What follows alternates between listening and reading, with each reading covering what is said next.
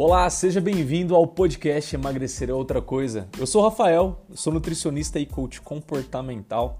Eu sou apaixonado em ajudar pessoas a perderem o medo de comer e entenderem que o emagrecimento ele é muito mais do que simplesmente fazer dieta.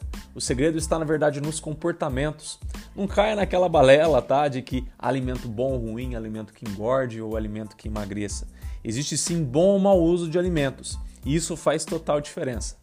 Você sempre irá encontrar aqui nesse podcast assuntos relacionados a você ganhar maior liberdade, maior independência e autonomia alimentar, criando uma maior leveza ao comer e sem neuras alimentares. Então seja muito bem-vindo, que o episódio já vai começar.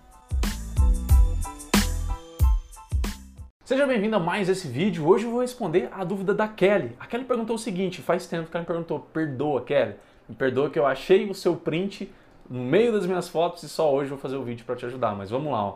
Rafinha, boa tarde. Estou com dúvida. Ouvi dizer que banana tem um índice glicêmico muito alto. Dizem que seria correto comer banana verde. É verdade? E aí o que acontece? Será que é verdade? Será que não é?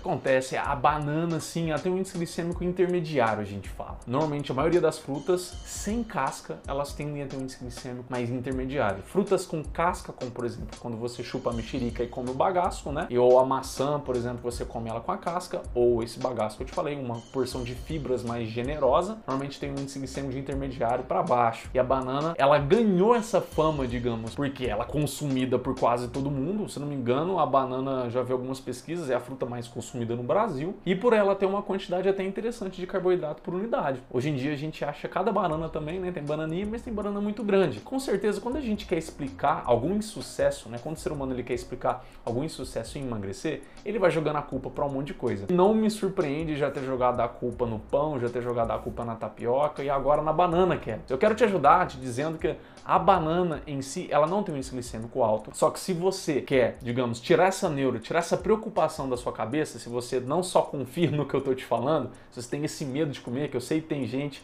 atendo pessoas com esse perfil, tem medo de comer, uma insegurança em comer, o que eu aconselho para você é o seguinte: tem como você deixar a banana com índice glicêmico menor. Como que você faz isso? Consumindo ela com outros alimentos que vão deixar índice glicêmico menor.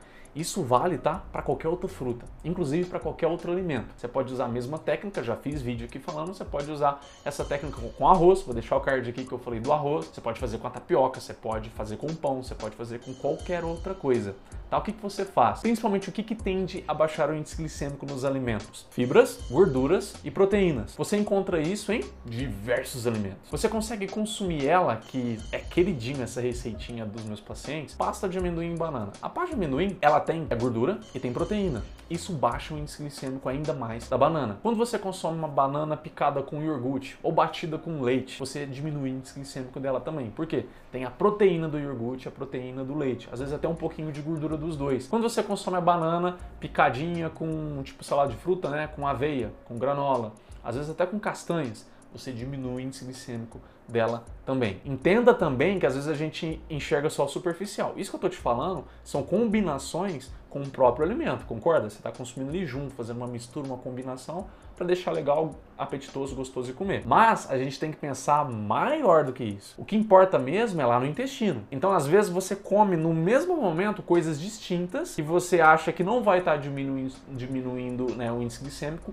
mas está. Ou, por exemplo, às vezes você come uma banana imediatamente depois ou junto ali você come um sanduíche, que você fez um pão com salada, um ovo, por exemplo. Esse pão com a salada, com o ovo, vai diminuir o índice glicêmico do próprio pão e da banana. O que eu quero dizer, os alimentos que você consome, digamos assim, sem combinar, mas no mesmo momento, que é o que importa, eu falei para você, é no momento lá, tudo bem bolado no intestino, é isso que vai importar. Então, se você consumiu uma banana e consumiu também um ovo, mexido de ovo, esse ovo vai diminuir o índice glicêmico. Se você acabou de almoçar e você não almoçou muito carboidrato, almoçou pouco, comeu mais proteína, salada e você come uma banana. O índice glicêmico da banana vai ter, vai ter o seu efeito diminuído também. Então, sempre o que você conseguir colocar junto da banana, evitar consumir ela sozinha, consumir ela sempre acompanhado desses alimentos que vão diminuir o índice glicêmico, você vai ficar com a mente, com a consciência levezinha, sem preocupar. Por mais às vezes que você acha, é, mas eu vou colocar banana e aveia,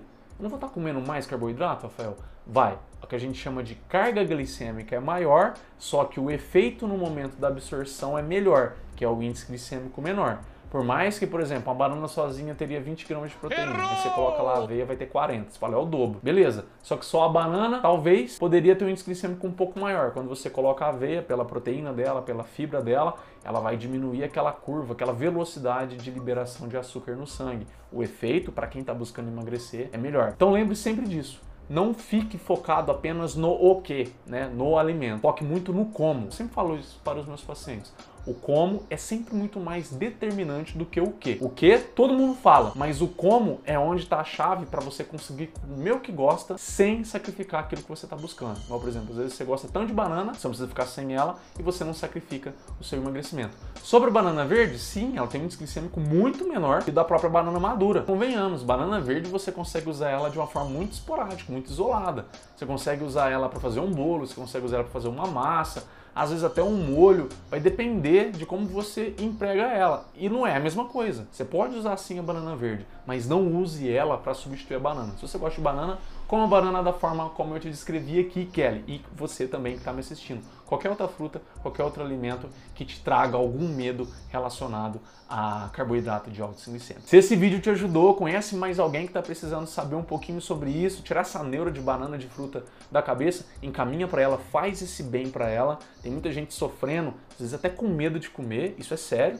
tá? E quando você manda um vídeo como esse, você acalma a mente dela, a alma dela, ela fica mais calma. Você faz o bem para ela também. Se isso te ajudou, não esqueça de deixar o seu gostei. E se você ainda não é inscrito no canal, nas redes sociais que você está me vendo, seja Instagram, Facebook, me siga. Eu sempre coloco aqui para você novos vídeos para te ajudar. Eu vejo você no próximo vídeo. Até lá!